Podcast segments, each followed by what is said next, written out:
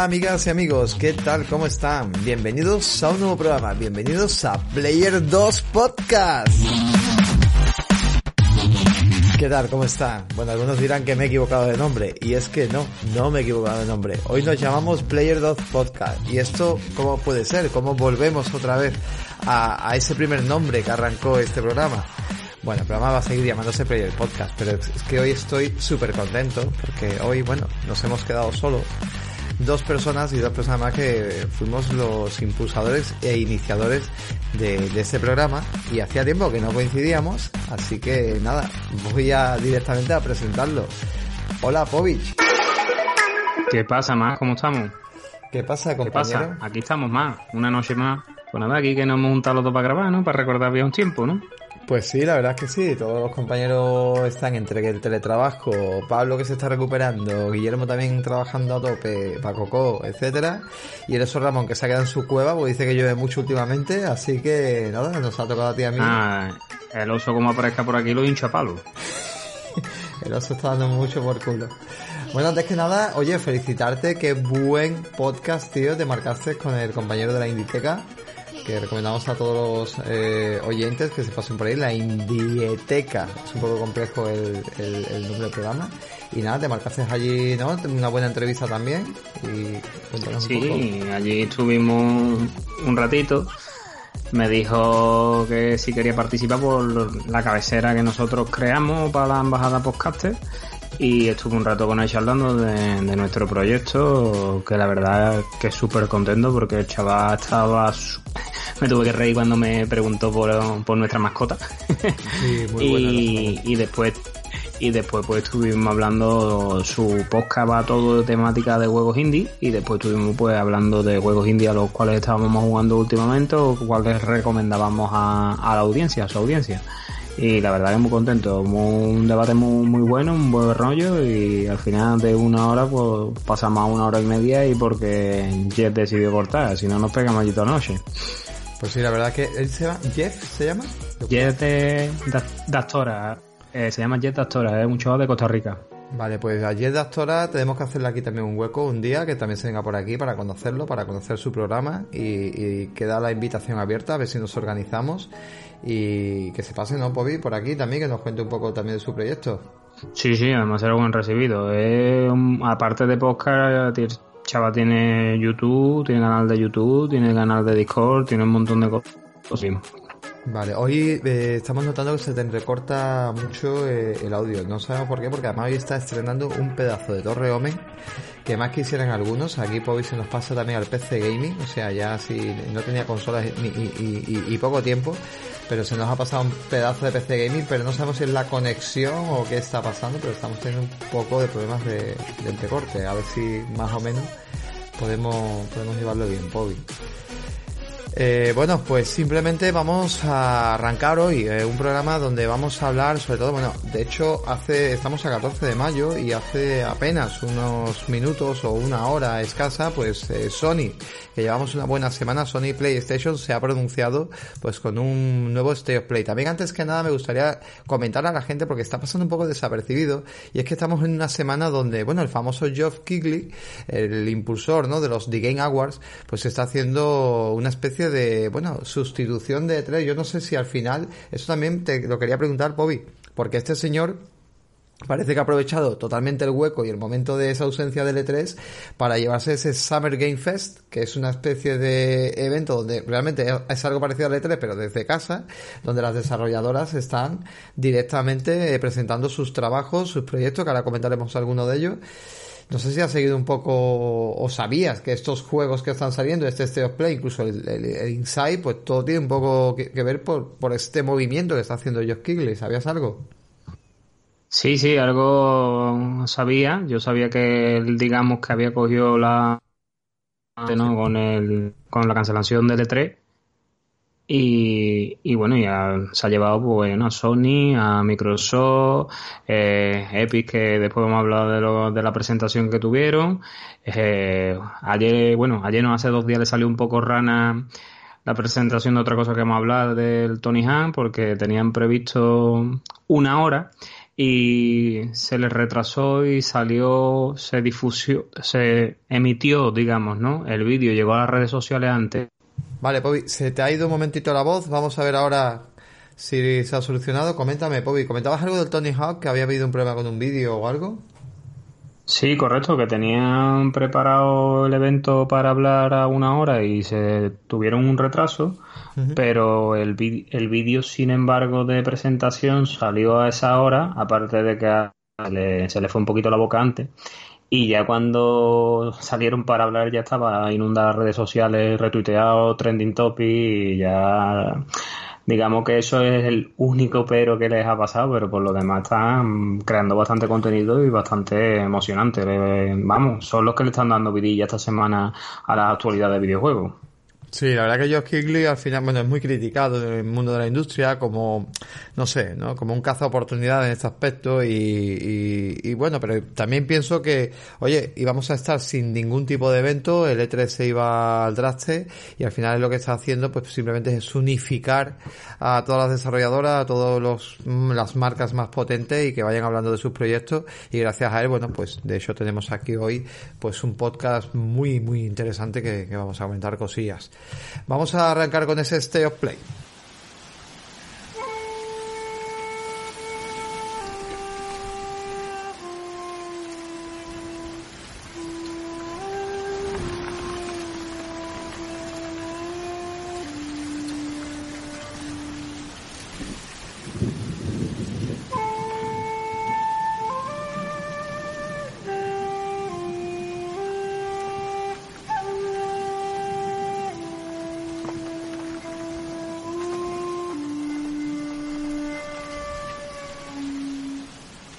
Tenemos hoy un Sony. Ha sido un poquito. Lleva una semana muy fuerte Sony, porque lleva una semana importante Sony de, repercusión, de noticias. Y la primera de ellas, pues eh, ahora hablaremos de, ese motor presentado también por Epic Games, de ese Unreal Engine 5, que, pinta brutal y que ahora comentaremos también, que también ha habido un poquito de repercusión en las redes.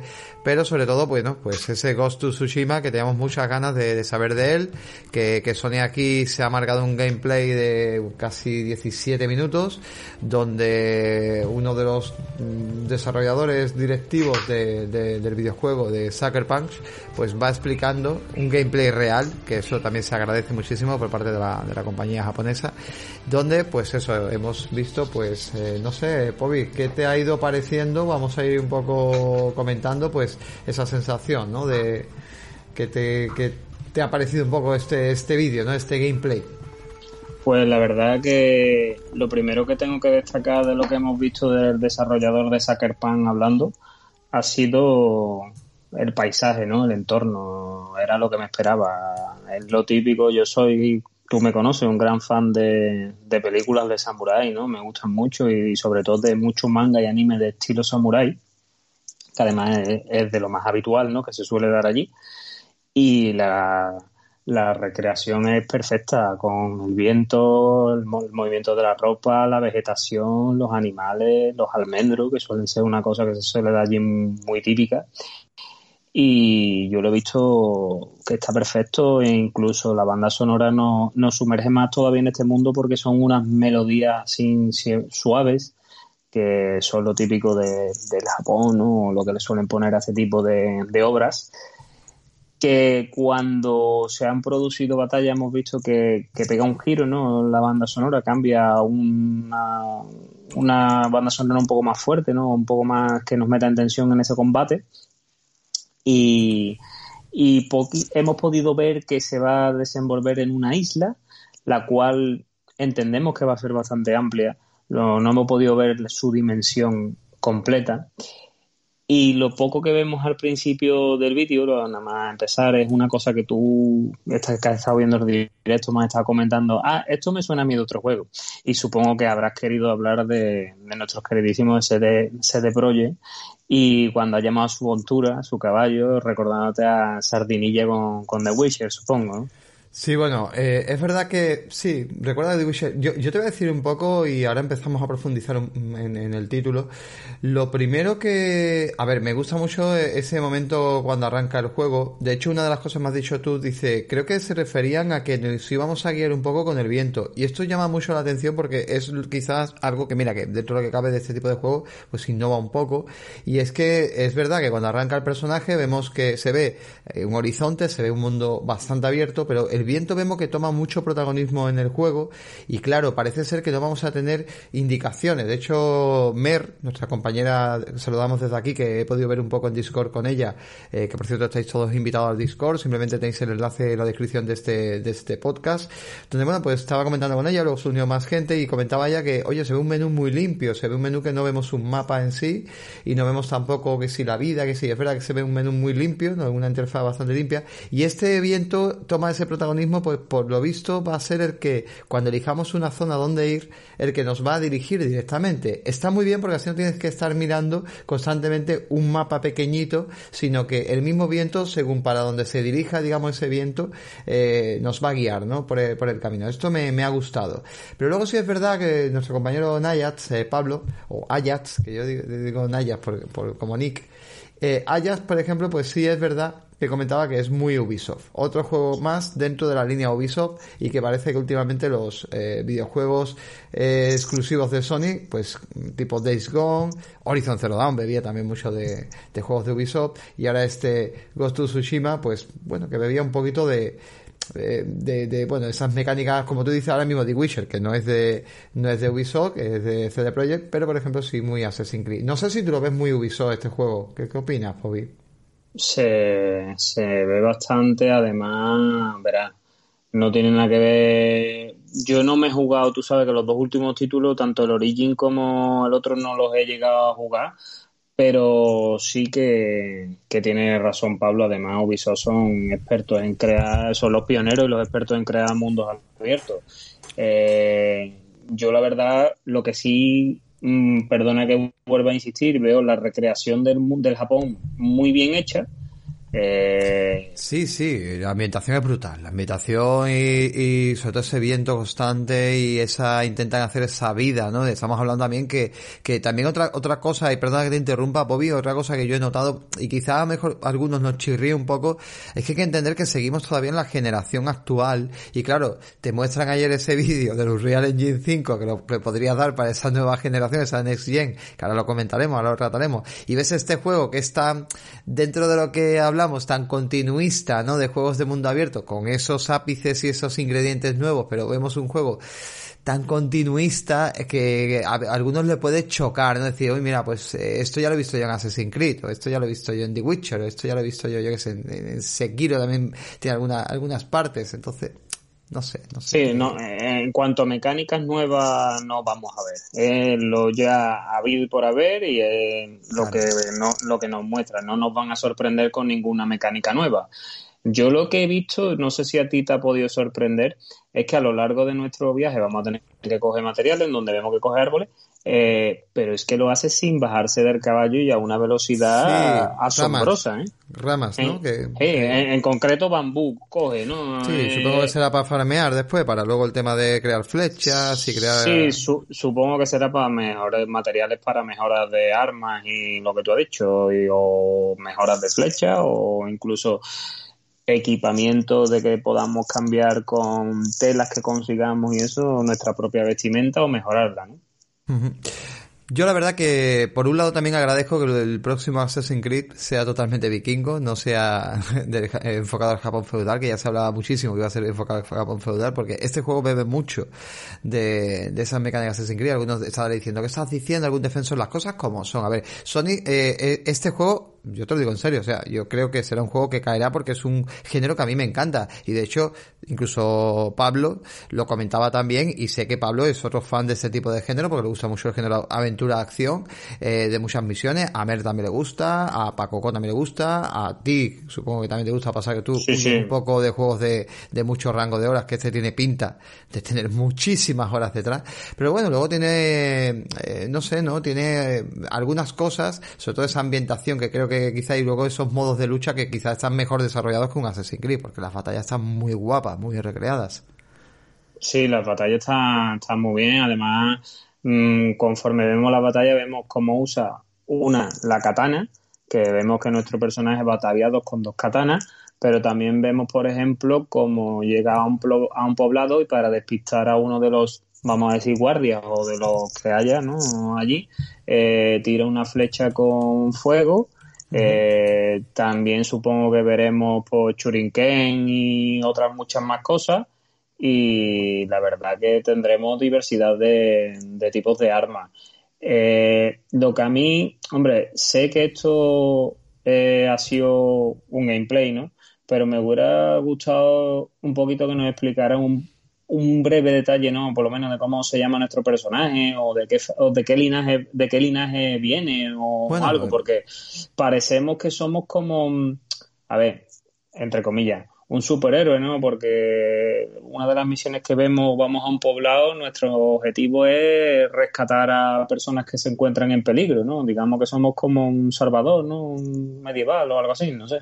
Me hubiera gustado un poquito, un guerrero haber sabido un poquito más de él. Pero vamos. Sí, tú lo que comentas que parece que, bueno, sí, que cuando llega al poblado como que vas un poco demasiado sobrado, ¿no? En, el aspecto de que llegas y la te lo cargas a todo. No, no es que vayamos a saco, pero bueno, como que la persona que está jugando, pues que se sabe el juego muy de memoria y va un poco, pues bastante bastante rápido, ¿no? Es lo que, lo que un poquito se, se, puede, se puede ver.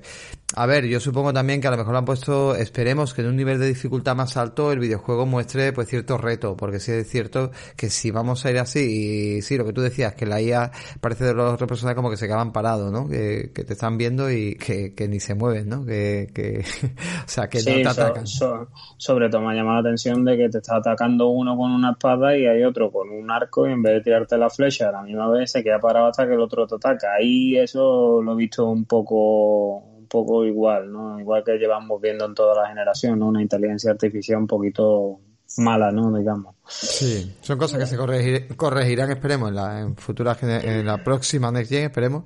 Pero bueno, habrá que verlo, habrá que verlo, que quizás subiendo la dificultad es como ese famoso juego, ¿no? El de Star Wars, el último que ha salido, que cuando le subes la dificultad eh, es una gozada al tiro, no tiene nada que ver con el juego jugarlo en normal o en modo fácil, o sea, el cambio es brutal. A mí me pasó y lo comenté también en ese podcast con Resident Evil 3, que jugarlo en normal está bien, pero es muy llevadero, es una dificultad bastante eh, sencilla, a diferencia de Resident Evil Remake 2, que veo que es mucho más agresivo, pero el 3 por era más fluido, pero cuando te vas al 3 es un reto, ¿no? Pues espero que este Ghost Tsushima quizás haya que subirle un poquito de dificultad para que sea un poco más, más reto. No sé, Pobi, ¿tú te lo vas a comprar o no? Yo sí, porque yo una de las cosas que a mí me encantan es las propuestas de nuevas IP y verá, una nueva IP y además no trae Sony no, no tiene mala pinta. Eh, por lo que yo estoy viendo. Me gustaría, porque hay un momento del vídeo en donde nuestro personaje va ataviado con un uniforme típico del Japón feudal que se pone para las guerras, eh, saber si a lo largo del juego vamos a poder ver alguna alguna batalla épica o lo que sea, no, no sé, o nos, o nos veremos involucrar en alguna batalla. Sí, yo, yo eh, creo, que han enseñado poco, ¿eh? Yo creo que han enseñado un poco las mecánicas para que vayamos un poco sabiendo qué estilo de juego vamos a, a ver, pero creo que se han guardado muchísimo contenido. Creo que se ha guardado bastante pero bastante. Sí, hombre, a, la hora del combate hemos visto cómo nos ponían, porque pulsando L1 y R1 hacía como un movimiento a cámara lenta bestial, en donde cuando le pegaba con la katana a los personajes contrarios, pues lo típico de las películas y del mundo ambiental japonés sale sangre a borbotones. Y no va a ser un juego apto para que, tenga miedo a las agujas ¿eh? ni al médico. ¿eh? Haber sangre mucha, mucha, mucha. ¿eh? A, los que les gusten de verdad el cine de Kurosawa, eh, va a poder disfrutar también un modo muy interesante, que es un modo totalmente en blanco y negro. Es una paleta de colores. Hay películas que se han atrevido, como por ejemplo la última esta que salió de Mad Max, que existió una edición solo en blanco y negro, que es una paleta cromática brutal. O sea, es muy difícil. Eh, la gente cree que es que le das a un botón y se pone en blanco y negro. Y para nada, ¿no? se estudia muy bien los colores y todo. Supongo habrá que ver a dónde llega esta esta paleta de, de, blancos y negros, pero puede ser muy interesante una vez que te pases el juego, pues mira, volver a toquetear eh, el título en, en blanco y negro. Y luego el modo foto, que tiene un modo foto que, oye, que yo creo que se agradece ¿eh? el modo foto en los videojuegos. El modo foto, tú sabes que yo hice un artículo, hace ya mucho. El modo foto es que es una cultura, tío. Es que hay algunos juegos que tienen el modo foto. Yo el modo foto del World War yo me lo flipé. Es que te hacía una foto que era impresionante. De hecho, ya no recuerdo el nombre de la persona que yo recomendé, pero ¿te, acuerdas que yo...? Te lo estoy buscando, vamos, si ponemos en, en playerpodcast.net, podéis modo foto, sale mm, el artículo modo foto que escribió Pobi, y sí, tú hacías referencia, te lo, te lo digo, te lo estaba buscando por lo mismo, porque la verdad que es que eh, a mí me impresionaste, porque yo no, yo no lo conocía, se llama Cristiano Bonara, y tiene su álbum en Flirk, y todas las fotos que salen ahí son del juego... Eh, en, gameplay. O sea, lo que ha hecho simplemente meter algún filtro, algún trabajo, alguna labor. Es brutal, ¿eh? O sea, salen juegos como Red Dead Redemption 2, God of War, Spider-Man, mucho Sony. Es verdad que bebe muchísimo Sony. Pero, pero es brutal las fotos que ha hecho este señor. Sí, sí, sí, no. Yo es que me quedé alucinado cuando lo vi. Me lo habían recomendado no sé quién, ahora no pongo en punto en boca quién fue, pero hablándole que estaba haciendo un artículo en modo foto, me dijo, ah, pues tú no conoces a este, y además que por lo visto, que lo, lo especificó en el artículo, él ganó un concurso y todo que puso Sony del propio Google War. Y impresionante lo que la foto que se pueden hacer con el juego y la calidad artística que hay, vamos. Totalmente. Lo, estoy publicando ahora mismo en directo en Twitter, o sea, para que la gente eh, lo vea. Así que os dejamos aquí su álbum, que lo acabo de poner. El Twitter nuestro es Player2 Podcast, para que la gente eh, le eche, le eche un, un vistacillo. Termino el tweet y seguimos. Es brutal, es brutal. O sea, es, una, es una pasada. Pues nada, la verdad que bueno, el juego ya os digo, os digo, sensaciones, pues, a ver, sí, eh, algunas innovaciones con el tema de, del tema de seguir el mapa o las direcciones con ese viento, muy interesante, ese modo foto, ese modalidad de, juego en blanco y negro, su ambientación brutal, buena banda sonora, esas mecánicas de lucha que no están mal. A mejorar, bueno, esperemos que el juego innove un poco más porque es verdad que parece que bebe mucho de un juego típico de Ubisoft. Es verdad que, que el juego eh, había otra cosa que tenía ahí en mente y se me acaba de, hacer una luz y se me ha ido. Pero bueno, en definitiva es un título que, que ah, bueno, sí, la IA, está pensando en la IA, la, eh, la, inteligencia artificial del juego, esperemos que mejore o esperemos que tenga un modo donde sea un poco más reto eh, a la hora de, de jugarlo y bueno, ya veremos, ya veremos a ver, a ver qué tal. Pero la verdad que pinta bien. El día hemos dicho que salía el 17, te lo digo, te lo digo, el 17 de julio, correcto. Justamente casi un mes después del The Last of 2, pues ahí, ahí lo tenemos. Pues bien, vamos a darle un poco al... Hablamos antes del Tony Hawk, que fue un poquito antes. Venga, vamos a hablar del Tony Hawk.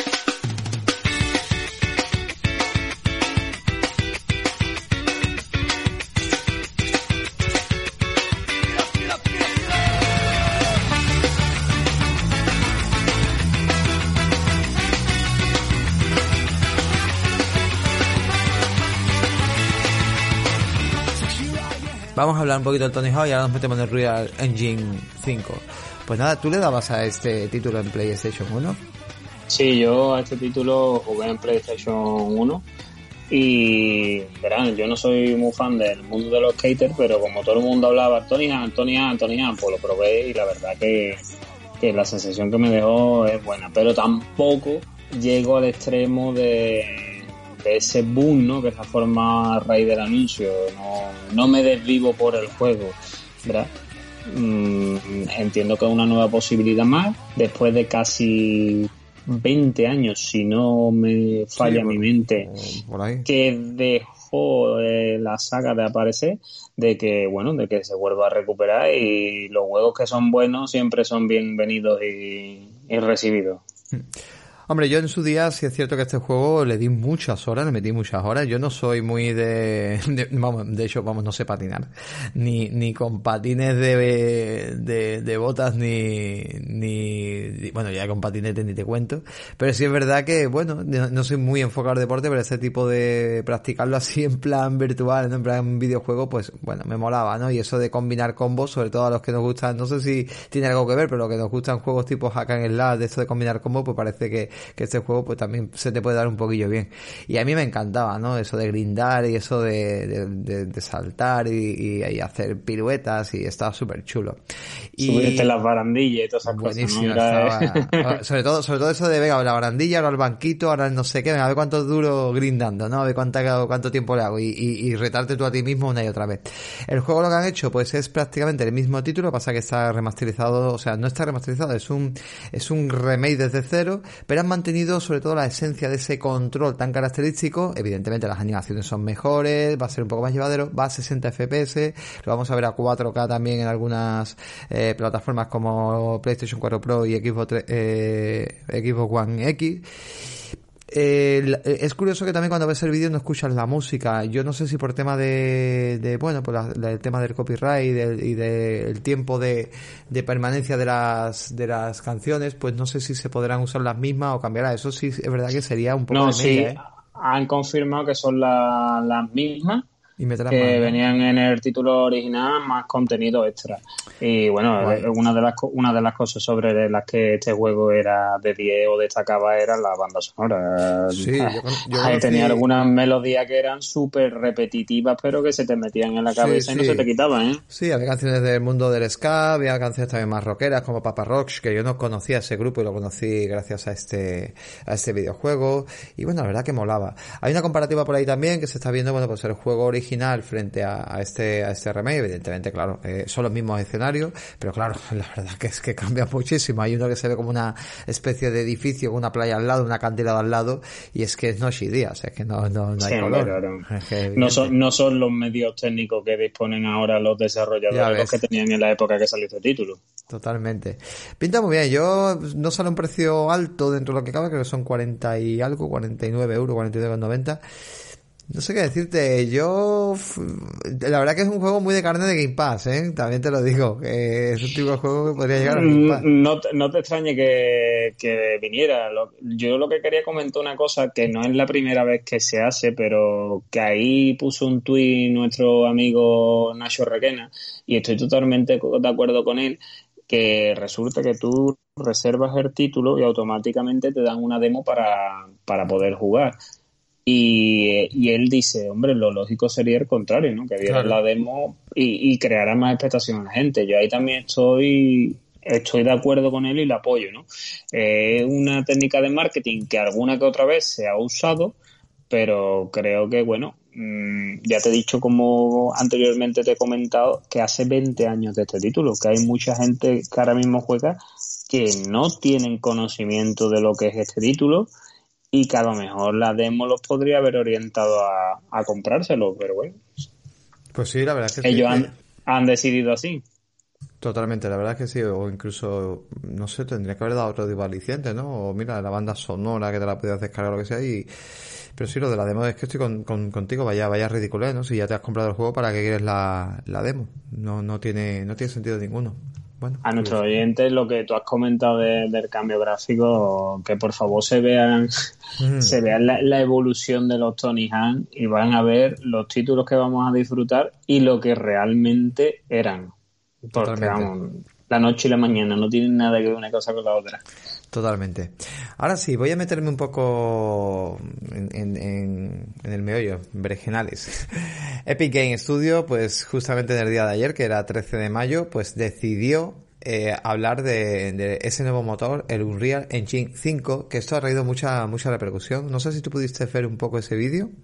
Sí, sí. He visto algunas partes del vídeo, sobre todo bueno, yo cuando se ponen ellos a hablar, lo he ido, digamos, pasando, ¿no? Y he ido al meollo de la cuestión que es verlo en movimiento, ¿no? Gráficamente, ese personaje femenino, como ve cómo se lanza al vacío y va por ahí moviéndose. Sí. Vamos a analizar, vamos a analizar a nivel, de podcast. Voy a intentar no ser muy técnico y vamos a ver realmente qué hemos visto en este motor, ¿no? Esto hay que entender también para que los oyentes lo, lo entiendan, los que estén un poco menos puestos. Bueno, Unreal Engine es un motor gráfico, es un motor para el cual luego se trabaja a la hora de desarrollar videojuegos, pues es la base para luego pues poder trabajar. Los videojuegos no se trabajan desde cero, sino, a ver, se trabajan desde cero, pero se usan una serie de motores que ayudan, pues cuando tú posicionas un personaje, para el tema de la luz, para el tema de un escenario, para, yo qué sé, se decía que videojuegos como eh, un videojuego que fuera un juego de coches se podía convertir perfectamente en un shooter. Y esto es pues gracias a las modificaciones de los motores y, y a la forma de, utilizarse, de utilizar las técnicas. Entonces, dependiendo del motor, todo lo que te ofrezca, todas las herramientas que te ofrezca, esto vamos a llevarlo un poco, no es igual, pero por llevarlo un poco. Cuando coges un programa de fotografía que te permite hacer ciertas cosas y te coges Photoshop, ¿no? Pues evidentemente Photoshop te da un abanico de posibilidades más amplio, ¿no? Para tú imagínate que te coges un programa que todavía es más automatizado que Photoshop. Bueno, pues este sería un poco el Unreal Engine 5, que es lo que está un poco trabajando. Lo primero que vemos es en el vídeo, cuando lo ponéis, y buscáis el vídeo directamente, eh, el que dura unos 9 minutos, a partir del minuto 22, ya tenemos lo que es el, gameplay, el juego. Y lo primero que vemos es lo que dice Poby, un personaje, eh, una, una chica, y lo primero que estamos viendo es una chica que sostiene una luz azul y parece una tontería, pero esta luz azul impacta, si te das cuenta, Poby, es una luz que marca, eh, se mezcla la, la, luminosidad en la cara de la chica y la vuelve también como esa mezcla de, de, azulado también. Esto normalmente esta técnica se haría eh, con un iluminador, o sea, se trabajaría con un iluminador. Aquí lo hace el mismo motor, está detectando, digamos, la luz que necesita y que en ese momento se está creando para crear como una luz más real impactando sí, que te la da, en ella. Te la da autom automáticamente. Correcto, ¿vale? Vale. Luego una cosa, si seguimos avanzando, pues ya entramos en el meollo, ¿no? Entramos que la chica pues se encuentra en una especie de, de lugar eh, que es una especie de cueva donde entra una luz dentro de esa, de esa cueva y lo primero que hace, que es aquí una sacada de chorra, es que, eh, bueno, eh, se ve una luz central, se ve todo muy real. De hecho se dice que este motor, habría que buscar bien la información, pero he estado leyendo que este motor se ha usado para hacer la película Mandalorian. Cuidado, o sea, la serie, perdón, de Disney Plus. Cuidado, ¿eh? O sea, ¿dónde llegamos? Porque estos tipos de motores luego también se usan para hacer cine. Y fíjate, Pobis, que cuando entra en la, en la caverna, de repente pausan el juego, ponen un modo donde ponen una especie de modo foto y se sacan la chorra adelantando ese motor, llevándolo a un lateral. ¿Y qué vemos? Estamos viendo la piedra, la arena y todo con una perfección de detalle increíble. No sé si estás en ese momento, que es en el minuto 52. Y es brutal. O sea, lo, lo, lo, ves ahí, la piedra y todo, y dices, bueno, pero ¿esta qué puñetera resolución está? Porque claro, los trucos de los videojuegos es que tú vas con el personaje andando y el resto del escenario va cargando poco a poco y si tú enfocas ahí, sí se carga, pero en este momento estamos hablando de que todo eso ya estaba precargado. Claro, pues todo esto se debe, por lo visto, eh, a, a un efecto llamado, que lo tengo yo por aquí en mis notas, eh, se llama el efecto, el efecto, el efecto, me encanta. No lo encuentra. Na sí, na Nanite. Nanite, por lo visto, es un sistema que lo que comentaba eh, Nick Pewarden, que es vicepresidente de ingeniería de Epic Game, que ha estado en una entrevista con Digital Foundry, nada más y nada menos, donde comentaba que va a permitir que cada píxel sea un triángulo. Por lo tanto, la forma de encajar para generar las imágenes hace que se necesite, pues, menos resolución y tengamos más nivel de detalle. O sea, son trucos que por eso mucha gente cuando dice, pero ¿cómo se va a ver eso a 4K a 60? Porque se van, en las nuevas consolas están preparadas, están enfocadas a usar menos hardware y más software. Y por eso estamos viendo este tipo de efecto que parece, tío, de verdad que, que y ya no solamente eso, que luego vemos impacto, ¿no? Que cuando eh, se toca en esa zona, la, porque vamos a verlo durante el juego, la arena cae, las piedras caen, es, es brutal. Luego la luz de la forma de entrar no está hecha por, por un iluminador, sino está hecho por un efecto que se llama el efecto lumen, que es como una especie de ray tracing propio que trae el motor, que es cuando te enseñan, cuando ahora echado hacia atrás la cámara y vemos la iluminación eh, de, de, del título, en esa cueva, lo que estamos viendo realmente es el impacto de la luz que entra desde arriba, pero como impacta en el suelo y también vuelve a tirar para arriba. Claro, esto antiguamente se hacía con un programador. Pero hoy en día, con este tipo de motor, lo hace como automatizado. O sea, el motor sabe la luz que entra, tú le dices cuánta cantidad de luz, y con esto se está comentando que se podría incluso jugar con la noche, el día, incluso con, eh, o sea, con, con tiempo. Imagínate que tú estás en la cueva y te quedas en la cueva y que se haga de noche, que se haga de día, que llueva, pero que todo eso lo haga el motor automáticamente como tú lo quieras eh, eh, poner, ¿no? O sea, como tú quieras interactuar con él, ¿no? Con las horas del día. O sea, brutal. O sea, estamos viendo algo que parece ciencia ficción, pero que esto ya, ya está ahí. O sea, está directamente creado. Más, un poco más adelante lo que estamos viendo es, eh, hay un momento que, que, activan, digamos, para ver cuánta luz está generando, cuánta, eh, el efecto este de lumen, y, el impacto de la luz y, es brutal todo lo que está funcionando en tiempo real. Eh, ellos hacen la prueba con, un, con el motor, empiezan a toquetear en el, en el lateral y, y empieza a toquetear el motor, ¿no? subirle, bajarle la luz y, y brutal. Y bueno, ya si avanzamos un poco, pues sí, eh, vemos que el juego imita un poco, es un juego que nos puede recordar un poco, no podía a Uncharted o a, o a, Tomb Raider. Hmm. Sí, es un juego que no recuerda eso, pero que se ve gráficamente brutal. Brutal. Hmm. Esto si, si esto es lo que nos proponen de, de salto de calidad gráfico, aquí y si hay un salto de calidad. claro, pero Pobi, no solamente un salto de calidad gráfico, lo más importante, que también yo lo decía, las chicas también las animaciones son mucho más reales, cómo se le mueve el pañuelo según va avanzando, el pelo, eh, cómo hace el esfuerzo, cómo se sacude, que eso lo vemos normalmente en Naughty Dog, ¿no? Que enfoca mucho a sus personajes a esas animaciones que se estén siempre limpiando, que estén tocando. Vemos que todo lo toca, todo se mueve, o sea, ella, ella es, está, o sea, eh, va andando, va tocando la roca escalando y se ve polvo caer, pero no se ve constantemente el polvo caer, se ve solamente en alguna zona, da esa realidad. Eh, está llegando arriba y se ve que el viento está soplando porque se ve que se levanta polvo del suelo.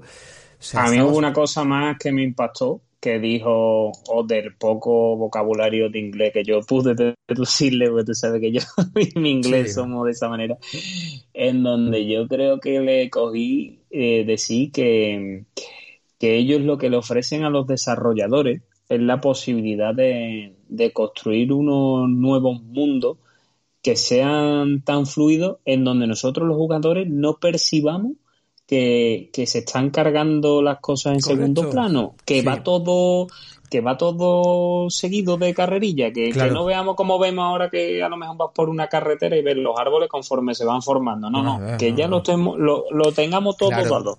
Claro, hay que entender que este motor se ha desarrollado para... De, eso, de hecho, esto vamos a otro medio de cuestión, pasa que yo quería llevarlo un poco más, más, adelante, pero a ver, este motor se ha generado para, para el nuevo hardware de las nuevas consolas. Es verdad que se dijo eh, en un momento del vídeo de que esto estaba corriendo en el hardware, ojo, no está corriendo en PlayStation 5, en el hardware que va a llevar PlayStation 5. Eso es lo que dijeron, que eso era el motor gráfico está corriendo en el hardware que va a llevar PlayStation 5.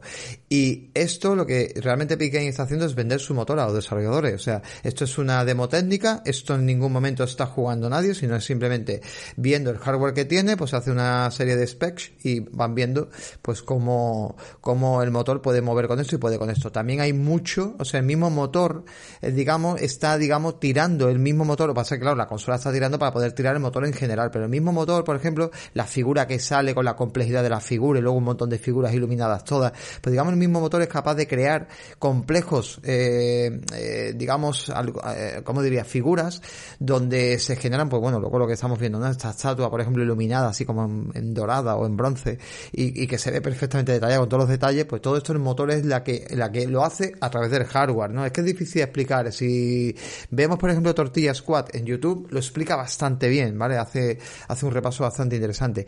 Y esto es cierto que yo me pongo a pensar, Pobi, esto es para nueva generación. O sea, esto no lo va a oler ni Xbox One normal, ni PlayStation 4. Claro, es que este es el salto.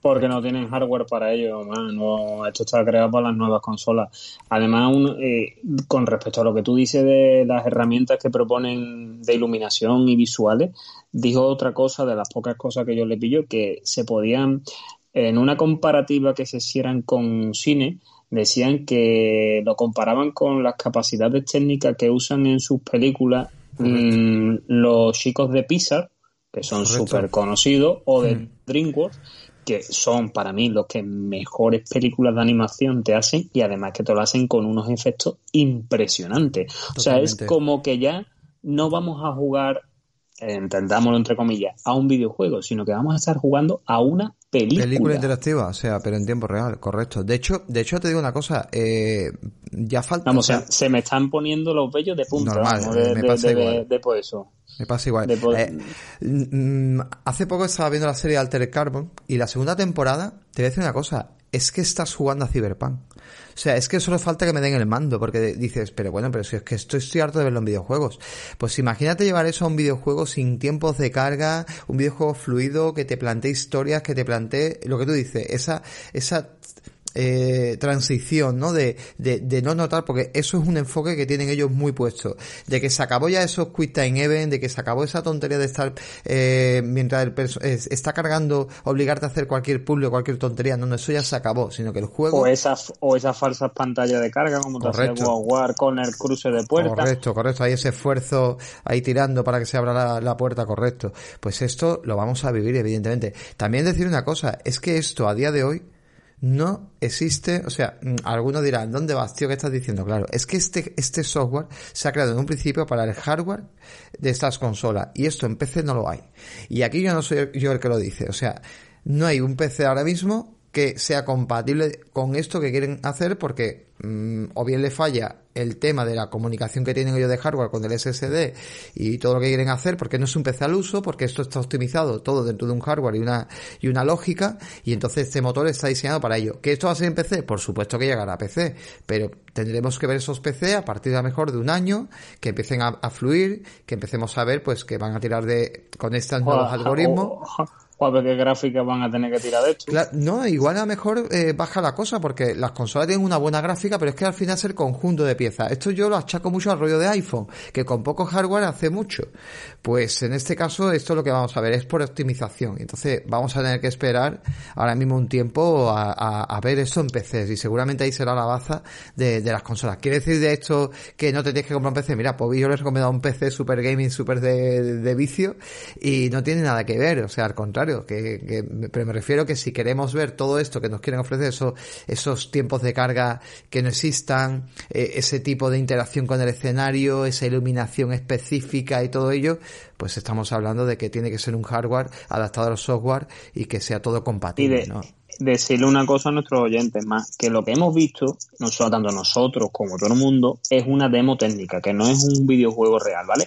Y que después esto va a estar en manos de los desarrolladores que podrán o no podrán hacer uso de ello, porque aquí le voy a lanzar un capote a, Microsoft que en su evento cuando se presentó el Assassin's Creed Valhalla que a 30 FPS que se le ha pegado palo por todos lados. Vamos a ver, ahí ha tenido que salir Microsoft diciendo, escúchame, que nosotros damos una consola que los 4K 60 FPS los, los damos sin ningún problema, pero que ya es el desarrollador el que puede o no puede llegar.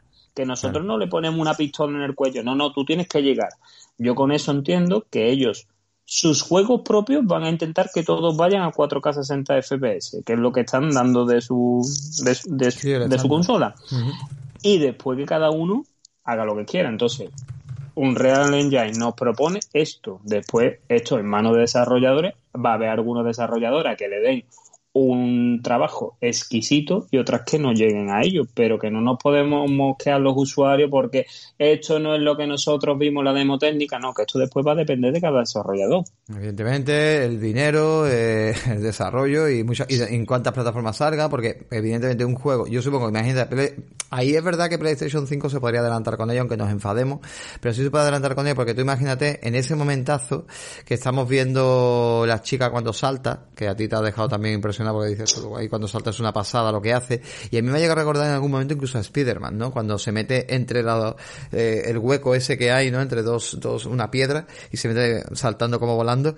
Tú imagínate Spider-Man 2 así. O sea, mm, evidentemente estamos hablando que ese juego no puede salir en PlayStation 4 normal ni en PlayStation 4 Pro. Tendría que ser exclusivamente de PlayStation 5. Entonces no me extraña que PlayStation 5, para poder mostrar antes los dientes y poder mostrar antes lo que realmente su hardware hace, pues se totalmente diga, pues mira, si tú quieres comprar videojuegos míos exclusivos de PlayStation 5 con estas calidades y estos y estas formas, pues, hombre, pues la verdad que sí, ¿no? Aquí sí me lo creo y aquí sí alucino, ¿no? Porque veo que esto no lo puede hacer PlayStation 4. Entonces, aquí me como las palabras que yo he dicho en podcast anteriores diciendo que me enfadaba porque no podía ver ciertos juegos en, consolas anteriores obligándome a comprar nuevo hardware, pero, aquí es que merece la pena comprarte el hardware para vivir simplemente lo que estamos viendo en esta demo técnica es brutal. Y lo, lo que ha dejado claro Epic Games es que son los número uno, que se, han, se, se lo han sacado completamente, que van a poner un motor a, a gráfico a, a, a los desarrolladores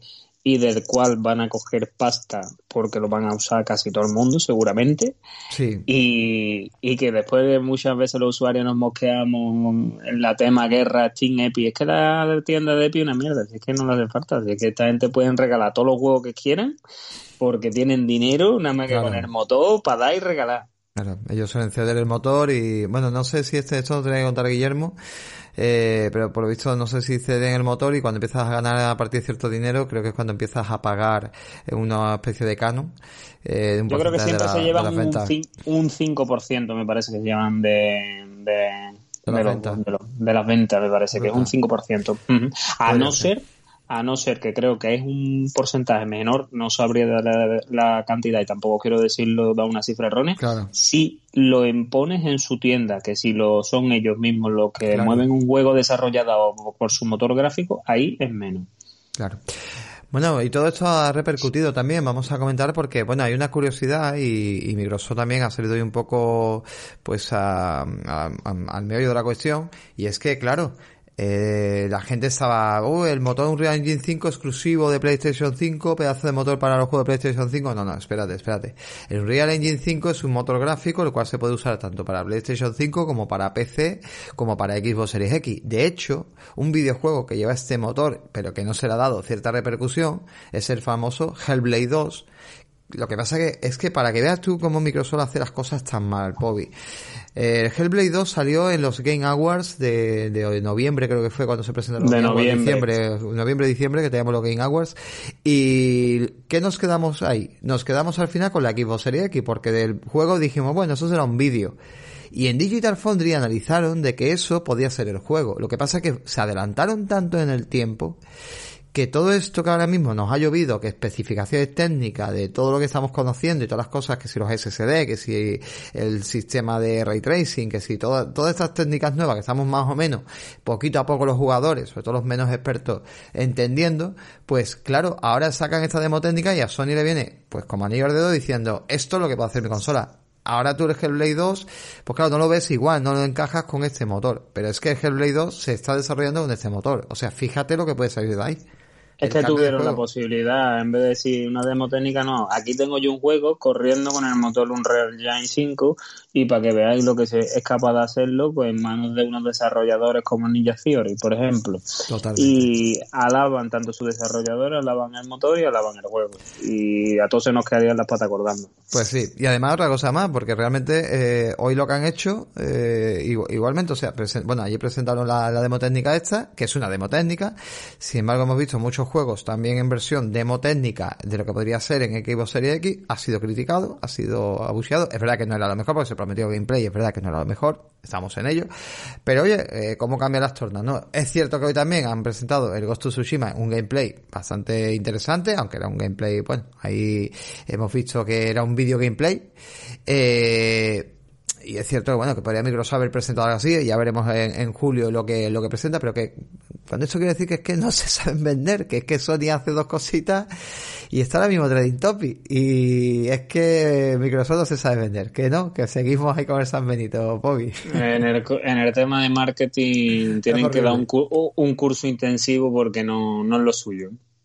Totalmente. Bueno pues la verdad que si esto va a ser la Next Gen pues pinta genial, pinta muy grande, de verdad os recomiendo que os paséis por Tortilla Squad, que lo explica muy bien, es un mexicano muy bueno a la hora de, comentar temas de estos técnicos y, la verdad que me ha parecido, me ha parecido muy, muy brutal. Indagar de verdad en todas las técnicas que se usan porque los que son más peceros, eh, como que parece que no están entendiendo muy bien el concepto de estas consolas y que realmente no hace falta tampoco, cuando se optimiza el hardware con el software, no hace falta tanta potencia bruta. No, no funciona así. Y la verdad que podríais echarle una visual. Pobi, vamos a, ahora mismo, tenías tú por ahí. Eh, sí, con, con tu permiso, yo como soy un amante de los indies, voy a hablar de un evento indie que se está produciendo en este momento en Steam, ¿vale? Y es que desde el 13 de mayo hasta el día 15, en la página principal de Steam vemos un evento eh, que se llama Digital Dragon Indie Celebration. Te explico, esto es un evento que normalmente se celebraba en Polonia, pero como sabes lo que pasa, la pandemia mundial que estamos teniendo y el COVID pues nos está a, estos eventos, ¿no? A innovarse, pues han llegado a un acuerdo con Steam y el evento lo han producido ahí directamente, ¿no? En el portal de Valve. Eh, ¿En qué consiste el evento? Pues el evento son, si nos presenta 50 juegos indies que llegarán mucho a lo largo del año y otro a lo largo, al principio de lo largo del año siguiente, en el cual de los 50 podremos jugar a 25 demos que cuando suponemos, y yo entre ellos supongo que cuando finalice el evento esas demos no las va a poder seguir jugando, y es una manera más de darse a conocer estos juegos que no tienen tanto marketing ni tanta financiación para que la gente pues pueda verlos o pueda jugarlos y tú sabes, te lo apunte en tu Wikileaks o en tu en tu seguimiento y, y siga y sigas con y sigas con ello. Y la verdad que el evento me ha parecido curioso, tú como bien sabes, pues yo ya me he metido y de los 50 pues yo he montado 7, 8. pero estos juegos, eh, algunos están disponibles y otros están pendientes, supongo, ¿verdad? No, todos estos juegos ahora mismo no está ninguno disponible. Ah, vale. Son eh, juegos que en breve van a salir al mercado, pero digamos que este evento, como hace Nintendo con los Nindy, Nindy World, que lo llama Nintendo, o como te hace Microsoft con los I D, pues en vez de un evento streaming como ellos hacen, pues han llegado a un acuerdo con Valve y la han promovido en la, en la plataforma de Steam. Y eso te permite jugar algunas demos de juegos.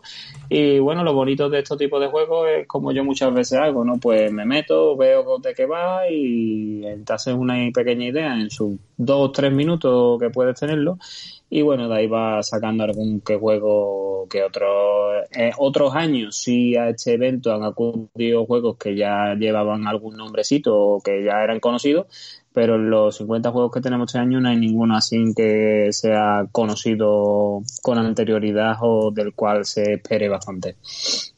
Cuéntanos. Pues mira, yo por ejemplo, eh, entre los juegos que he podido jugar demo, uno de los que realmente me ha llamado la atención se llama Elder Souls. Y Elder Souls es un juego que tiene gráficos pixelar, es un Sunlight y te voy a decir una cosa, me río yo del Blue Stain y del Sekiro y de esto.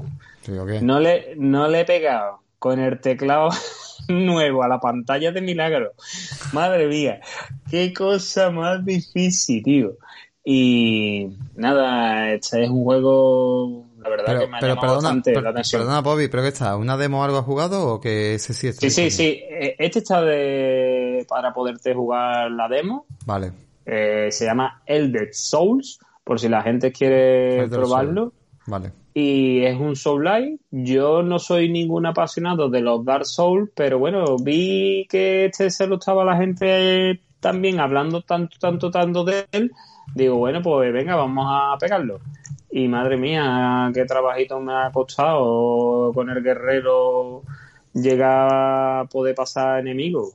Una dificultad bastante elevada y ya te digo, así con, con temas pixel, si quieres, nosotros en nuestra plataforma podemos poner el, un, alfa, un trailer alfa que hay del juego Y este juego pues va a salir en Steam, que es donde yo he probado, pero también va a salir en Switch. La compañía que lo hace es United Level Game. Vale. Eh, otro juego que a mí me ha llamado bastante la atención se llama Rocky. Y el Rocky. Ah, sí. mm, Apple Arcade también, ¿no? el Rocky en Apple Arcade no lo sé. Yo lo vi en el Indie World de, de Nintendo de agosto. Sí, pues sale Apple Arcade te explico por qué. Porque tiene la manzanita puesta. Entonces, si tiene la manzanita es que también llega a Apple Arcade.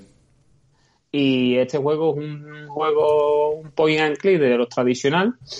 Y a mí la verdad que me ha recordado mucho a lo que viví en un juego como el Brother Atoll of Two Sons, que tú lo viviste, el de los dos hermanitos que con cada gati, con cada palanqueta tú, Sí. tú di- dirigías a uno. Y la verdad que estos juegos a mí me llaman bastante la atención. De hecho, hoy en Apple Arcade me he pasado uno que lo traeré para el siguiente programa.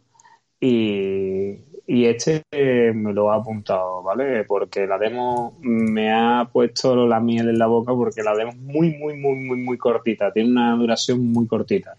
Está muy Pero bien. ya te digo, ya desde el Indie World ya le tenía ahí un seguimiento y probablemente sea uno de los que caiga. Y por destacar otro, pues destacaría Ghost Runner. Eh, Ghost Runner ya es un juego, es decir, un poquito más conocido, que viene de. se presentó en la Gamescom del año 2019. Y Ghost Runner mm, mezcla eh, un poquito de Mirror Edge con Hotline Mi- Miami, ¿vale? Somos un ninja que tenemos que hacer parkour, que estamos en, se nos ve siempre en primera persona, que vamos ahí con nuestra katana y, y- y la verdad que pinta bastante maravilloso y este por ejemplo va a salir en PC, PlayStation 4 y Xbox One a lo largo de este año 2020. Eso por destacarte algunos. Yo ya he habido unos cuantos más que me he ido apuntando y ahí lo tengo en mi lista interminable de juegos que me tengo que ir comprando. Está y bien, la verdad que mu- muy contento con el evento, eh, una manera nueva. Yo creo que les ha- al final les ha venido hasta mejor porque tú sabes que la cantidad de gente que se conecta a Steam diaria es brutal. Yo no sé cuántos millones de personas, pero Steam puede rondar perfectamente un par de millones o tres millones de personas conectados simultáneamente. Mm. Y bueno, como lo tienen puesto ahí en cabecera, es un evento que ha tenido bastante visibilidad. Sí, eh, buscamos steampowered.com y store steampowered.com y ahí aparece la tienda y aparece pues este evento, ¿no? Todo, todo lo que han presentado. La verdad que yo te digo una cosa, esto de reinventarse al final todos Vamos a, a terminar, incluso yo laboralmente te lo digo también, y tú, bueno, ya ni te cuento. De hecho, tú estás trabajando para algo que es un reinvento de, de la forma de, de moverte, ¿no? En, en las grandes ciudades. Y es, que, y es que hay que reinventarse, es que, es que funciona así. Y a mí me da mucha pena el E3, pero esto que estamos viviendo ahora mismo no, no va a durar meses. Esto viene para quedarse, viene para estar mucho tiempo así. La pandemia la vamos a vivir bastante tiempo. O sea, esta nueva normalidad que hablan, no me quiero poner en plan ahora un poco rollo, eh, no sé, eh, aquí a dar un poco Sí, de... un- no, no vamos a dar un curso político aquí. Sí, ahí me refiero, que- políticamente hablando y nada, pero es verdad que, que esto viene para quedarse porque yo lo estoy viendo a nivel laboral y estoy viendo cómo cambia todo. Yo a nivel de trabajo, pues yo ya no trabajo, por ejemplo, eh, en plantas, sino que estoy trabajando casi asesorando más por internet. La gente, de hecho, eh, no es porque yo trabaje en Corte Inglés, pero Corte Inglés en abril ha superado a Amazon en venta a nivel de online en tecnología, que se dice pronto. Y, y eso sí, es- sé que es atroz porque no estaba preparada la empresa para ello, pero con eso quiero decir que es la nueva reimaginación, ¿no? la nueva forma de reinventarse y, y los eventos pues pasan y de lo mismo, o sea, los videojuegos se están transformando, los eventos se están transformando, el cine, incluso se ha comentado ya que las películas para, por ejemplo, para los siguientes joyas pues que directamente se van a, también a usar películas que se estrenen a nivel online, que también van a entrar directamente, cosa que nunca se había aceptado. Y es que y, los Oscar, y los Oscar también lo han dicho, que este, que este, año las plataformas de streaming pueden participar porque como no se pueden presentar películas, pues, pues le dan acceso. Totalmente. Yo prefiero, mira, pues para que no haya nada, la verdad que prefiero esto que se está haciendo. Por un lado, el, Geo, el Jeff eh, Kigley, o como se llame, pues el evento que ha hecho. Ahora Steam con esto. Eh, tenemos en breve también otro evento más por Inside. También vamos a ver por ahí. Seguimos con la semana también con más eventos. Y mira. Y la, y la, y la semana de junio, donde había previsto el E3, que es una semana en donde está completa, lleno de eventos que se van a ir produciendo.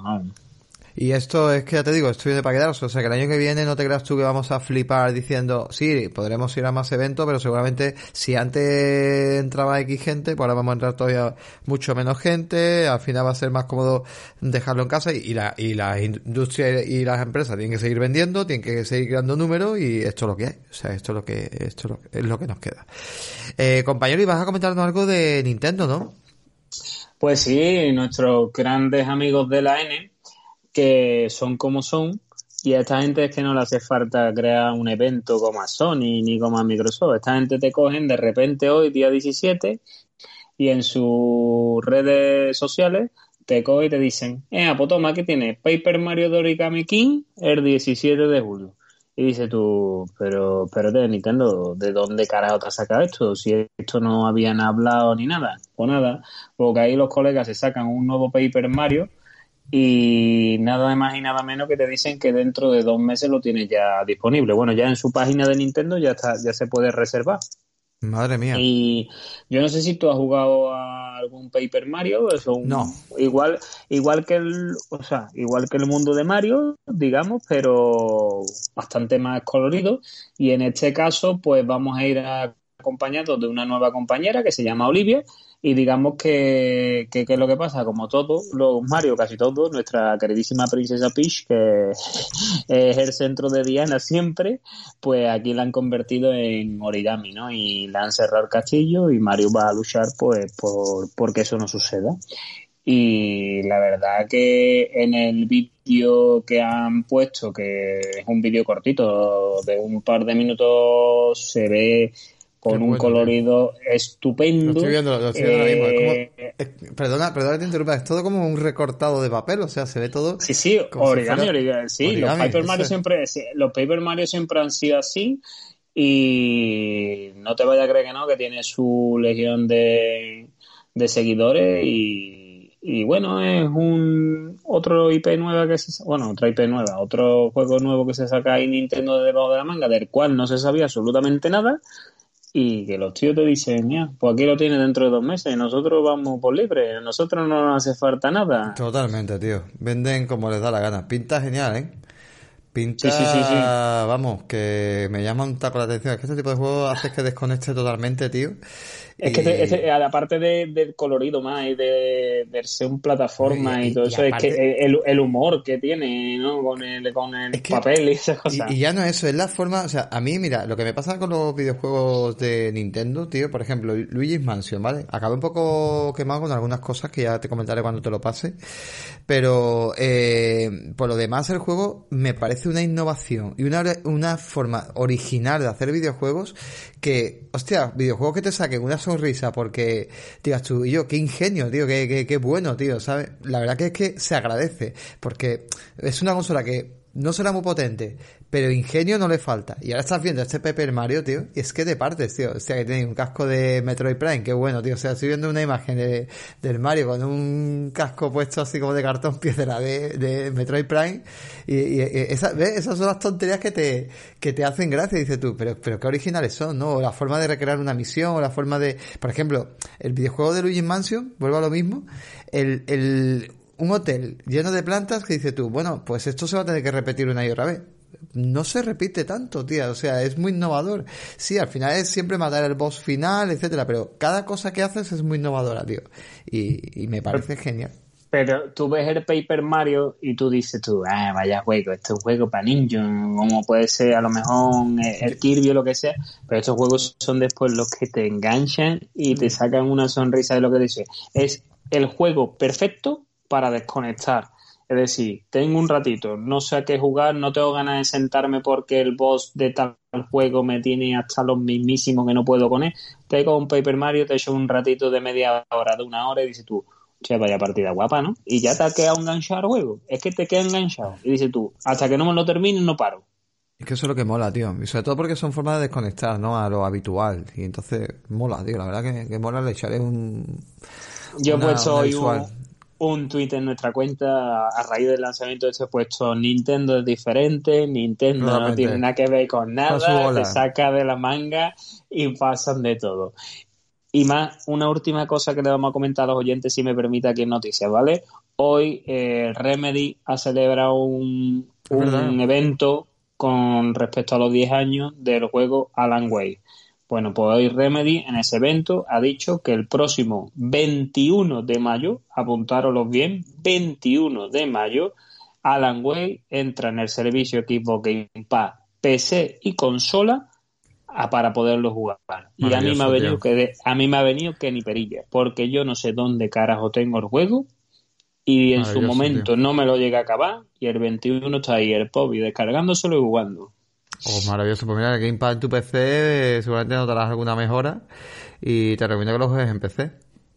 Además de mejoras más, eh, lo que noto es que ahora tengo un catálogo más extenso porque tengo el de consola y por ejemplo cuando encendí el Gamepad de PC dije, hostia, que está de Messenger, un juego que tenía ganas de pegarle, digo, oiga, pues vamos a pegarle, está de Red de Red Stranger Club. Digo, vea, pues vamos a pegarle. Claro, si yo sé que te has comprado el PC, correcto. Pobi se ha comprado el PC realmente para, para poder jugar, ¿verdad? Más catálogo, no por tema de potencia ni tema, aunque te ha llevado un buen PC, pero que tu idea ha sido sobre todo esa, ¿verdad? Para, para meterte en juegos que no podías tocar, sobre todo en consola. Efectivamente, sí. Yo el otro PC que tenía, como yo decía, iba andando con pedalines y ya no, no, no tiraba ni aunque fuera un juego indie cortito. Y, la verdad que es para meterme en otro tipo de juego, aunque el PC que aquí el señor y compañero más bien ha tenido asesorarme, es un PC que, que tira bastante, no solo tira juegos indie, sino que... No, no, no, evidentemente, claro. Tiene una gráfica buena. Sí, lleva, una 16, sí, lleva 1660, si no me equivoco. Y sí, sí, vamos, estamos hablando de un ordenador que con 6 GB de gráfica, que, vamos, está a la altura de una 1070 tuneada, o sea, de, de hoy día y hombre, puedes jugar prácticamente a todo bastante alto y no tienes ningún problema. O puedes meterte juegos actuales totalmente en alto. Pero bueno, que tu enfoque sobre todo es ese, de jugar un poco de todo, toquetear un poco de todo. Ampliación, ampliación de más, de tener un mayor catálogo. Hmm. Porque todo el mundo sabe, yo me encantan los indies y donde mayor cantidad de indios de digamos variedad o propuestas nuevas hay es en Steam. Y yo en el ordenador que tenía no, no, no me daba. Yo jugaba un juego y se me quedaba cogido. Mm. Entonces, digamos que ha sido para probar un mayor catálogo. Pues sí, totalmente. Pues nada, gente, esto es un poco lo que, lo que ha dado las noticias de, de esta semana. Así que nada, vamos a poner un poco de música y volvemos enseguida con más cositas que tenemos que contaros.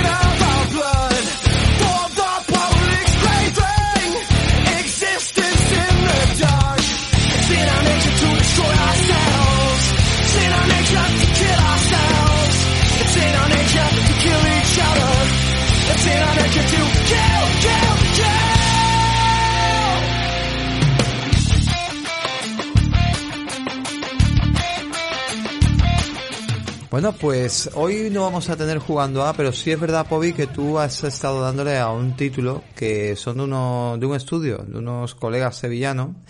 En este caso, en este caso, perdón, es Hoguera Games. Eh, el estudio es un estudio pequeñito, eh, donde, bueno, pues están haciendo sus pinitos en juegos que están trayendo al PC, pero bueno, en este caso además son juegos que son, se juegan de corte gratuito. En este caso nos vas a hablar de un tal Tanks Battle War. Así que cuéntanos un poco sobre este juego, que se puede descargar en Steam, supongo. A ver, pues más, mira, te comento. Eh, como tú bien acabas de decir, eh, Games son un estudio sevillano que nos traen su primer juego, que se llama Tan Battle War, que es un juego, un remake del clásico Battle City, que era un juego de la década de los años 80 de la NES. Eh, sí, no sé si nuestros oyentes serán ya de nuestra época, porque nosotros ya tenemos unos cuantos años, pero para, que recuerden un poquito, manejamos un tanque a lo largo de una pantalla y tenemos que defender como un protege tu bandera o un protege tu base de los, de los tanques enemigos, tenemos que protegerlos, matándolos a ellos antes y hacer posible pues en el menor tiempo posible. Entonces, ¿qué es lo que han hecho Gera Games? Pues Gera Games se han traído un remake de este juego a unos tipos más modernos, con un entorno 3D, eh, unos gráficos muy coloridos. Y el juego le han añadido dos modos de juego. Un modo de juego clásico, que es el que se jugaba en el Battle City, que es fases en donde tú tienes que defender tu base y te van saliendo oleadas de enemigos, hasta 20 enemigos, cada fase consta de 20 enemigos eh, todo esto en el escenario se ve bloqueado como pasaba en el Bomberman, con ladrillitos que conforme van lanzando misiles se van desbloqueando caminos, se van partiendo esos ladrillos para poder seguir avanzando y también conforme va avanzando cada fase nos van cayendo en forma de unas cajas con un paracaídas, unos ítems, unos...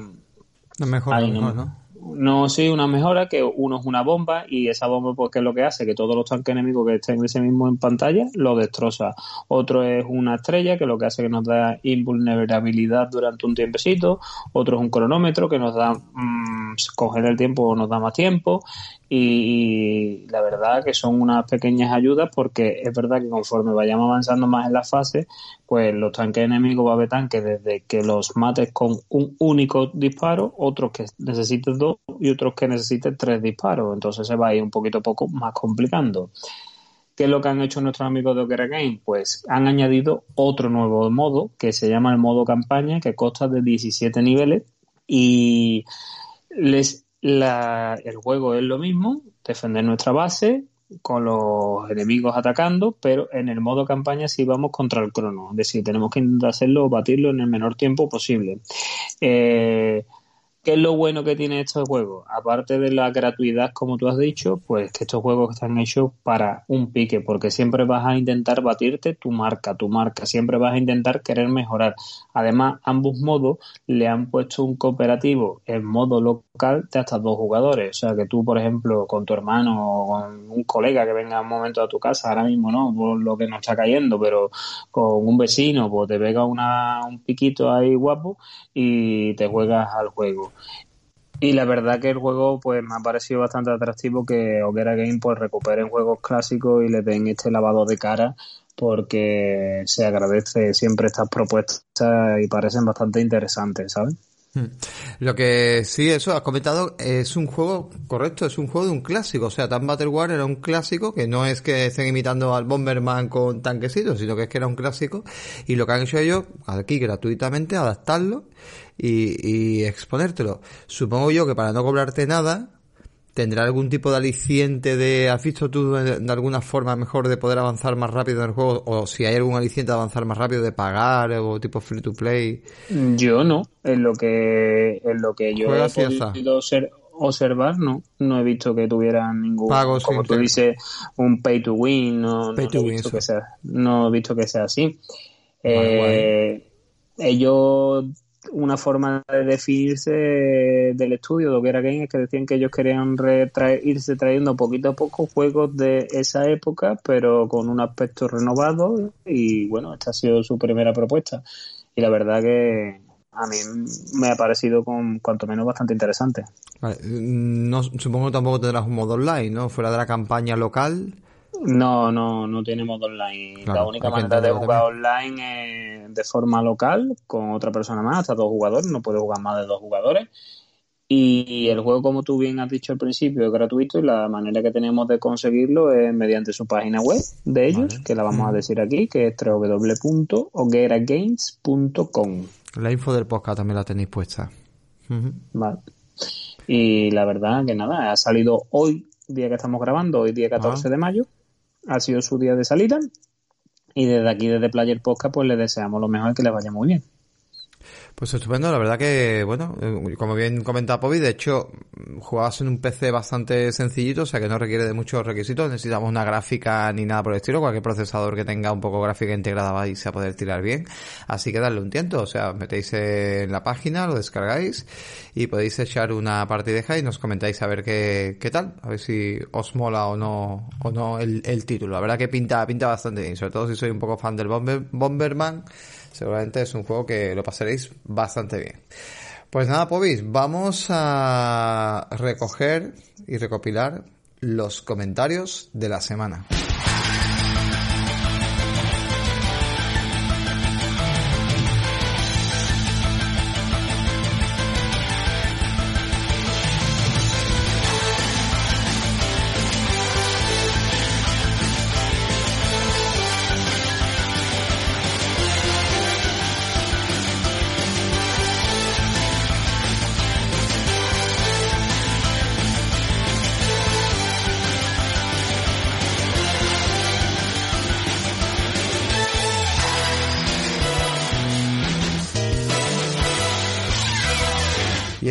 Varios podcasts sin hacer comentarios. De hecho, yo me he perdido ya.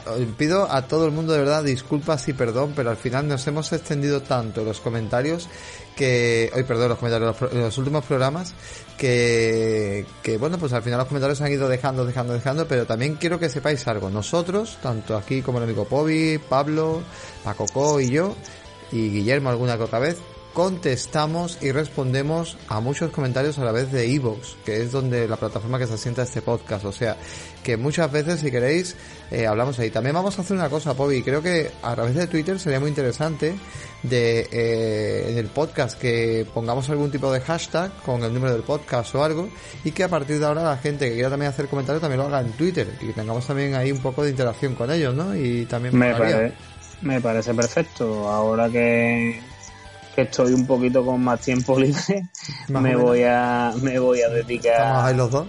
a hacerlo, hacerlo, a ver. Sí, podremos ser...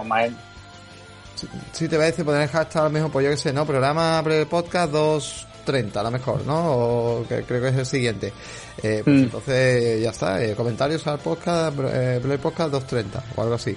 Y entonces por pues, la gente pincharía el hashtag, pone, eh, ya lo dejaremos también en la info de este podcast para cómo queréis dirigirlo, dirigiros directamente a nosotros eh, a través del Twitter. Y oye, pues está bien, ¿no? Y también hay, también deciros que a través de Twitter estamos, sobre todo Pobi, ¿no? Plantea temas muy chulos para que interactuéis con nosotros, nos comentéis, hablamos de las noticias también, también comentamos cosillas que nos vamos a traer aquí eh, curiosidades y bueno, y el oso Ramón, que también al oso Ramón hay que seguirlo, el oso Ramón eh, el troll más troll que existe en la red, también así, está, el, se llama eh, Ramón el oso, Ramón el oso hay que seguir, ¿no? Se llama. sí, además esta semana nos ha dado una caña con las pilitas que no ve. Uf, la verdad que sí, los pilitas. Nos han puesto ya los pilitas, por, por gustarnos la Xbox, los pilitas. Pues nada, Pobis, eh, no sé si oís por ahí, vamos a empezar por los comentarios del programa 27. Sí, el eh, programa en el que tratamos la el de las OFAT 2, la parte segunda, digamos, que se, que venía en junio, eh, la Sunset Creek Valhalla, y donde en el jugando tuvimos recomendaciones por parte mía de varios indies, ¿no? Entonces... Nos vamos un poco más a los... Si acaso si no te importa, para que no se haga muy tedioso, a los comentarios que sean más bien comentarios. Entonces empezamos si quieres por el... Bueno, una, una, un pequeño inciso que nos hace Ercayo en, en este programa, que nos habla de Red Dead, ¿no?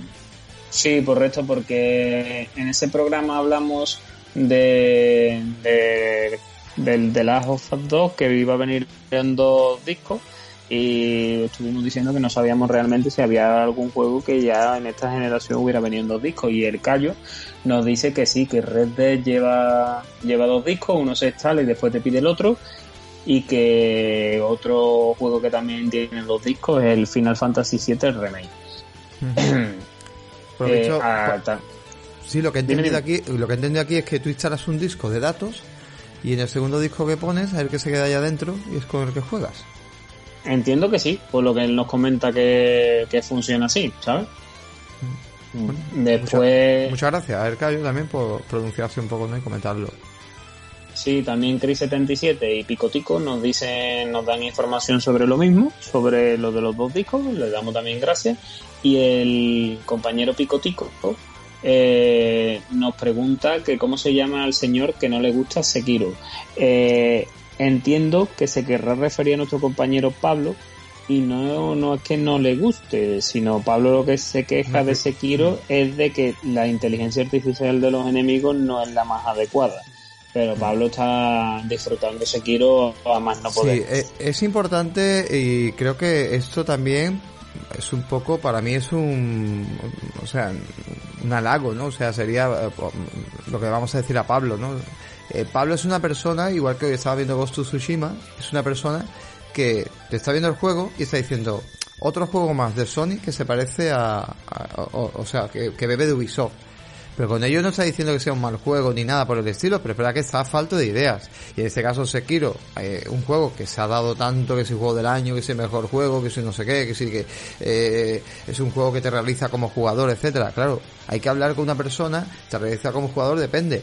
Eh, Pablo lleva, no sé, toda la vida jugando juegos difíciles, en modo difícil, eh, está acostumbrado a pasarse Bloodborne, Dark Souls, eh, juegos shooter en difícil, etcétera, y llegar a ese juego no tiene modo dificultad, sino lo vas jugando y bueno, pues para él le resulta que, bueno, es durillo, pero que tampoco es, y luego pues eso, la IA del videojuego puede hacer su crítica constructiva, que luego le gusta más o le gusta menos, bueno, pues al final está diciendo que es un buen juego, evidentemente no es un juego churro, pero que oye, que los juegos de 7 también, también son grandes juegos y que para lo que la industria sea un 10 y para ti sea un 7 o un 8, pues ahí queda. Pero que eso también es una cosa de alabar por parte de, Pablo, ¿no? Esa sinceridad, ¿no? Esa forma, ¿no? Sí, sí, sí hombre, eh, lo dice. Otro se hubiera callado y te dice que sí que es un juegazo y ya está, y no le importa al contrario. Pero bueno, eso, la honestidad es, digamos, una de las cosas que, que nosotros creemos que somos y que destacamos en ello. Después nos vamos a otro comentario de Bolorro, que nos dice, señores, lo primero, enhorabuena por el podcast, os escucho desde hace ya mucho tiempo, pero creo que nunca os he escrito. Quería proponeros que escribierais en el texto del podcast o comentarios el nombre de los juegos que comentáis. Me pilla muchas veces escuchando por la calle y cuando llego a casa mi basura de memoria no me da para vigilar esos juegos de los que habláis que tienen pintaza. Por cierto, soy pasan alguno de vosotros. Si montáis algo por Sevilla, avisad. Un abrazo a todos y seguí así. Yo le respondí que en ese podcast habíamos hablado de Gato Roboto, de Shinsekai Into the Death, eh, Into the Death, perdón, de Shantae Hal Jenny Hero, eh, de Spider y de Hollow Knight. Y bueno, también le, le, dije que si alguna vez montábamos algo por Sevilla, que, claro, que lo pondríamos en redes sociales y todo, por quien si quiera apuntar a ese oyente del podcast quiera acudir a conocernos, a tomarse algo con nosotros, aquí estamos. Aunque ahora mismo ya sabemos cómo estamos, pero bueno, eh, evidentemente cuando podamos. ahora mismo no lo vamos a poder hacer, pero cuando podamos, yo, yo sí quiero decir a Bolorro que, bueno, gracias por tu comentario y aunque no lo creáis, mira, y para que veas, dices que es la primera vez que escribe. Pues fíjate, la única vez que escribe y ya has repercutido en el podcast y voy a explicar por qué. Desde que este hombre eh, lo dijo en este podcast, que fue hace un par de podcasts, pues yo ya me estoy tomando la molestia de poner en la información del podcast los juegos que hablamos. Así que cada vez que ya veáis un podcast, los juegos que mencionamos, pues los vais a tener ahí representados, sobre todo los del jugando a, ¿no? Que son los importantes, eh, para que veáis eh, los títulos y si podéis buscarlo más eh, tranquilamente, ¿no? Cada vez que mencionemos algún juego. Así que, Bolorro, gracias y por eso os digo a todos, los que todavía no os atrevéis a escribir, que tenéis que colaborar, porque al final el podcast lo construimos un poco entre todos y mira, igual hacéis por la misma repercusión, ¿no? Una ayuda a esas críticas constructivas, porque es muy fácil muchas veces llegar, señalar y criticar, pero cuando llegas y haces una crítica constructiva, pues dice uno, oye, pues tío, muchas gracias, o tía, muchas gracias porque mira, así pues solucionamos un fallito que teníamos y es verdad, a mí también me pasa, ¿eh? de que escuchas otros programas, empiezan a decir juegos, sobre todo nuestra pronunciación pobre que es horrible, que decimos cosas súper super rápidas y al final pues, pues, pues mira, esto ayuda muchísimo y para que la gente pues también pueda jugar lo que nosotros jugamos. Venga, pues ahora nos vamos con un, un, un comentario del compañero Martín que dice, ¿cómo se llama el podcast de Solo Indie? Me gustaría escuchar a mis compatriotas. Yo le respondí que se llamaba Inditeca. Y después el último comentario. Cuesta, la Indieteca. Oh, lo voy a buscar en Evox porque te digo una cosa, cuesta un montón encontrarlo, ¿eh? eh yo lo ponía en Evox y no me salía. Voy a, voy a ver cómo lo tienen puesto. Indieteca, ¿no? La Indieteca Podcast. Mira, ve, pone la, Bueno, es que me equivocaba me La Indieteca Podcast, porque si no, no sale tampoco, ¿eh? Correcto. Y el último comentario de este programa nos lo deja Jeff, que es el chico que hace el programa de Indieteca. Dice, hola chicos, gran programa, tanto por el contenido como por la duración. Con respecto al performance de las nuevas consolas, ojalá sea cierto lo que dicen, pero lo veo algo difícil ya que en PC, en PC es algo complejo de hacer y eso con una buena tarjeta, yo al igual que ustedes, prefiero mejoras de inteligencia artificial o rendimiento. Y sí, me llevo a Pobi en la Indieteca para que ve, se guste hablando de indie. Y bueno, ya ese programa ha salido, desde aquí yo lo recomiendo que lo escuchéis, no solo por mi participación, sino por el trabajo, por el trabajo que hace Jake, que es muy un buen trabajo, y porque si amáis esos tipos de juegos que no son triple A o juegos menos conocidos, en ese programa aproximadamente tendréis unas 20 o 20 y tantas recomendaciones de juegos. Totalmente. y ahora más nos vamos a ir al siguiente programa, que es el 28 de esta temporada, en donde hicimos un repaso al Inside de Xbox, en donde tú nos describiste tu prueba del X Cloud y, y lo empezamos por un comentario de Garro que Garros dice, es sencillo, los juegos de equipo se le dice exclusivo de consola y te evitas tanto lío. Es verdad porque hubo un comentario que fue como que ya creo que fue por parte mía que decía, bueno, es que ya exclusivo poco más, porque Sony también está empezando a poner algunos juegos en consola y si Microsoft te los pone en consola y PC, pero es que aquí Garro yo tampoco lo entiendo bien porque dice, a los juegos de Xbox se les dice exclusivo de consola. No, no, es que Xbox no es juego exclusivo de consola. Xbox, por ejemplo, Gears, Gears 5 es un juego de Xbox, pero sale en PC y sale, o sea, sale en, Game Pass y sale en, en, consola. Entonces no se puede decir eso. O sea, yo no puedo decir que es un juego de Xbox. Tenía que decir juegos de Xbox One, pero cuando salga Series X, como lo digo? Sí. Es, lioso. Al final Xbox es una plataforma, no lo miréis como consola y los juegos de Xbox salen en PC y, salen en, en, Xbox consola y ya está. Pero sigue siendo lioso. El siguiente comentario nos lo deja Raúl Cautivo, que Raúl Cautivo yo desde aquí os recomiendo que sigáis su red social de Twitter porque Raúl Cautivo tiene un museo del videojuego en su casa. y un canal. Yo no, y un canal también, un canal de YouTube y aparte es uno de los integrantes de Ay, ¿cómo se llamaba el podcast de yo? Radaxian Radio. Radio. El problema de tiene Radaxian Radio, que como hacen poquitos podcasts, pues entonces, claro, se nos olvida. Que no sé qué les pasa, que hacen muy poquitos programas, pero bueno. Pero lo de Raúl es, lo de Raúl es horroroso. Raúl está todo el rato colgando fotos en su Twitter de máquinas y videojuegos de lo más grande de antaño y todo el día probando. Y nos deis el comentario, chavales, otro buen rato de audio, pero mis 10 es por el tema de astronomía o el conocido de los negritos del ataúd. Hola ahí, para tocarse la sardina. ¿Cuál es el conocido de los negritos? Eh, de, este tan famoso que hay de los negritos. Sí, sí, pero, pero, sí, sí, pero dicen mis 10 para el, ah, el tema de astronomía. Ah, bueno, que yo metí un tema de los negritos, pero yo no metí el tema conocido de los negritos. No me suena. ¿Como tema musical? Lo mismo lo metiste y no lo sabes. Da igual. O que lo usan con ese tema. Pues igual. Y yo no me he dado cuenta. Pues no te extraña que haya metido el tema y no me haya dado cuenta. Pues seguro. Estoy lelo. Continúa con Josete, ¿no? Josete82. Hola, yo también he probado el X Cloud y he quedado bastante satisfecho con el resultado. Ideal para irte al pueblo de vacaciones y echar alguna partida esporádica. Felicidades por el programa y un abrazo. Nos vamos ahora con el compañero Flitting. comentarte una cosa, sí, lo del Xcloud. Eh, a ver, mm, no he vuelto a probarlo, tengo que darle otro tiento, pero es cierto, hombre, que lo del pueblo, ojalá. Pero yo creo que a, día de hoy, mm, si él lo prueba en el pueblo. Depende de la conexión que tenga. Yo supongo que un pueblo perdido de la serranía ni de coña te va a llegar Mm. Era, si es un pueblo como aquí en Sevilla, puede ser Carmona, que tiene 100.000 habitantes, pues perfectamente. Sí, ahí sí, ahí sí, ahí sí, por eso digo. Pero bueno, es una cosa que llega interesante, es una opción más, que lo importante son las opciones, y, ahí está. Bueno, pues ahora nos vamos con Flipteam, que nos dice, hola amigo, interesante programa y se agradece escuchar a Pop y su sesión indie. Me gustaron mucho Virginia y All Mass Journey. Ambos transmiten sensaciones interesantes y muy alejadas de los juegos de tiro, carreras, etcétera, a los que solemos estar acostumbrados. Por otro lado, en cuanto al Inside, esperaba algo más, me dejó la sensación de no ver nada que me sorprendiese, un poco la sensación de ver más de lo mismo. Afortunadamente el mundo del videojuego sigue sorprendiéndonos y este año ya nos ha traído una revolución como es el Half-Life Alyx, un juego que tras jugarlo y rejugarlo tengo que decir que me ha entusiasmado y sorprendido de tal manera que lo compararía a lo que supuso el paso de los 8 a los 16 bits o el paso de 2D a 3D. Y digo esto porque al parecer la marca Xbox sigue sin mostrar ningún interés por la VR. Me cuesta entender que Microsoft deje pasar el tren de la VR y se conforme con seguir trayéndonos juegos que no suponen una revolución renunciando a la posibilidad de meternos en los juegos. Me encantaría que la próxima generación de consolas Xbox brindase a millones de usuarios la posibilidad de jugar a maravillas como Ali y, por qué no, soñar con ports a VR de juegos como Cyberpunk 2077 al menos PlayStation ha demostrado su intención de seguir confiando en la VR tras el enorme éxito que supone colocar la cifra de 5 billones de visores de VR.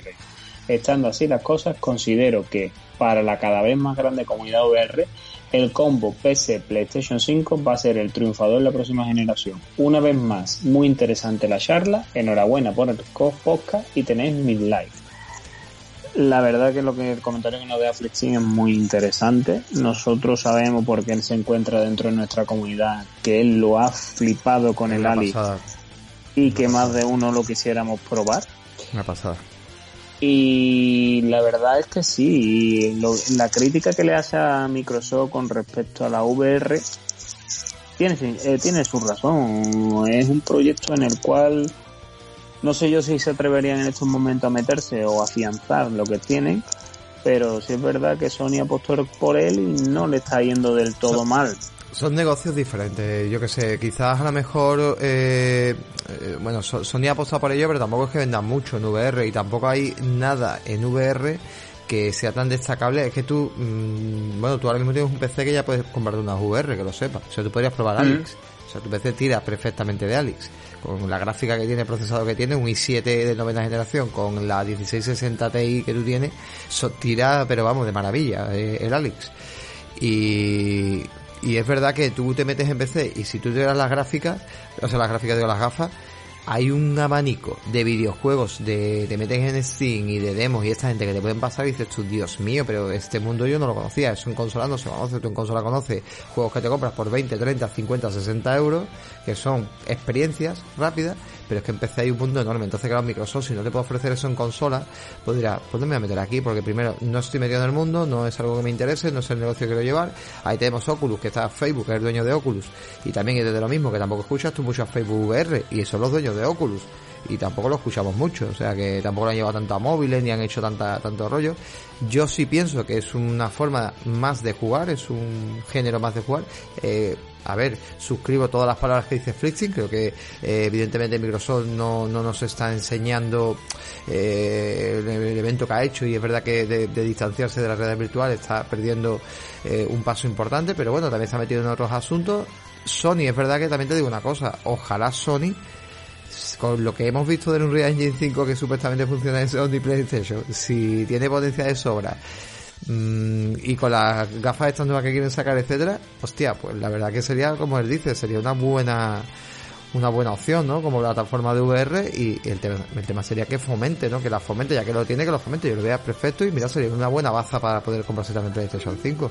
Yo la verdad que por los comentarios de, de que sé que le apasionan y las VR le gustan un montón, y viendo y viendo la, la maravilla que habla de Ali, que se le llena la boca el vídeo que nos dedicó, nos oh, mandando un saludo. Eh, eso, eso yo, estoy, yo, estoy, yo estoy muy loco teniendo que probar ese juego, pero es que claro, para probar un juego mm, no me merece la pena eh, el dinero que tengo que invertir. Sería meterme en ese mundo y en más juegos. Y ahora aparte, aparte, aparte no, no puedes jugar con el niño encima, te lo digo ya, porque eres capaz de tirar al niño. no puedes jugar con el niño encima porque es un mundo aparte, no se juega igual sentado, evidentemente, y no podría. Y a comentar que si queréis que se describa Alex, lo que hizo Flixstein con nosotros, que lo hizo, eh, nos lo mandó al grupo que teníamos antes de, Telegram y luego lo subimos a Twitter, eh, lo tenéis en Twitter ese vídeo, esto describiría simplemente lo que es Alex. Alex es, eh, Flixstein cogió, eh, se va a una mesa, en una mesa coge un bolígrafo, eh, virtualmente hablando, ¿vale? Eso estamos hablando dentro del juego. O sea, ya, en un videojuego que tú te des la opción de que todos los objetos son palpables y que todos los objetos se pueden levantar, eh, tocar, eh, tirar, hacer lo que te dé la gana, ya me parece brutal. O sea, ya eso es que, que está eso ahí para tocarlo, es una pasada. Y él cogió una tiza, se fue a una ventana y escribió, en la ventana, eh, saludo a mis amigos los podcast o algo así. Mm, correcto. O sea, hacer eso en un videojuego porque a ti te apetece, porque tú quieres, esto ya es mm, lo que se busca. O sea, ya olvídate de gráficos, olvídate de esa interacción, ese, ese, ese mundo, esa posibilidad que te da. Bueno, eso es un antes y un después. Y es normal que él, eh, por eso digo que él es más que nadie, o sea, mm, quien pueda criticar todo lo que está pasando ahora mismo y que pueda decir, mira, pues eh, me parece muy mal que Xbox pues no tire por, por eso, porque es verdad, porque nos estamos perdiendo los jugadores una experiencia brutal. Ojalá Sony, ojalá Sony hable incluso Valve con, con Sony y diga, mira, te cedo mis derechos, igual que Sony eh, está cediendo derechos a PC y seguramente Horizon Zero Dawn aparecerá en Steam, pues diga, mira, te dejo que Alex también se adapte a PlayStation 5 y bueno es que es que yo ya me imagino un evento donde hable un State of Play donde salga directamente Half-Life Alyx en Sony PlayStation y ese día se agotan todas las PlayStation 5 pero automáticamente y todas las gafas o sea, no sé, la, la, gente tiene muchas ganas es brutal vamos qué brutal pero bueno. Continúa compañero vamos cerrando. Venga pues vamos ahí con un comentario de nuestro compañero Pablo que dice, hola compañeros, me ha gustado mucho el programa, eh, espero poder estar de vuelta pronto. Respecto del Inside, difiero de lo comentado. Creo que salvo el error del no gameplay de Assassin's Creed Valhalla, estuvo bien enseñando los third party que llegarán y con un ritmo y duración adecuado. Ya anunciaron que este Inside sería así y que en próximos eventos se irían mostrando los third party y novedades de la nueva máquina. Por cierto, muy interesante este programa con gran variedad de jugando a. Un abrazo fuerte, compañero. Bueno, claro, claro. Después otro comentario de otro compañero, Gustavo Pérez, que nos dice gracias por el programa, como siempre, le deseo una corta y buena recuperación para Pablo y que esté pronto con nosotros. Saludos y a cuidarse. Yo a Gustavo Pérez, que creo que es Gustavo Pérez, creo que todos los programas nos habla, ¿eh? Y oye, cuidado, ¿eh? Todos los programas nos dejan un comentario. Así que siempre. muchas gracias, Gustavo, muchas gracias. Yes nos dice, hola chicos, otro gran programa, me rindieron en el viaje de ida y regreso al trabajo. Solo vengo a decir que el hiperdó es droga. Yo me lo acabé en dos días del vicio que me pegué con el saludo y nos estamos escuchando. Ahí nos habla del juego que yo que yo analicé de hmm. que está en Game Pass de, la circunferencia. Que, cuando lo pones dice tú, vaya mierda a raíz de ahí también nuestro amigo Juego 85 también se lo ha pasado y, Carlos Lito, Lito el otro día me preguntaba y seguramente alguno más caiga. Está muy bueno, muy adictivo. El, el último comentario de Carlos San Muñoz, que me dice mi opinión, es que prometieron más de lo que dieron, sin más vueltas. Ya lo han reconocido públicamente y pocas compañías hay que lo que reconozcan tan abiertamente y eso es de agradecer. Ahora toca que cumplan. El formato ha mejorado un poco, creo que el problema es que queremos lo mismo que hace Sony o Nintendo y este formato no tiene ese objetivo. Para eso ya vendrán futuras presentaciones que cojan más el formato E3 de contenido potente. A valorar todas las IP nuevas, las cuales casi todas me atraen en un sentido o en otro. Y eso hay que celebrarlo. Un abrazo a todos y a ver cuándo vuelven allá a poner un poco de orden. Estamos desvariando con tanto Ramón y tanto rollo. ¿eh? Claro, claro, es que nadie tiene que venir aquí a ponernos ya los puntos sobre las i. Sobre el evento, y esos son los comentarios. Sí, sobre los eventos que comenta Carlos, sí es verdad que Hombre, eh, Microsoft ha salido después a, comentar, ¿no? De un poco, pues eso, esos gameplay que no fueron. Sí es cierto que el famoso juego este, eh, lo tengo que mirar.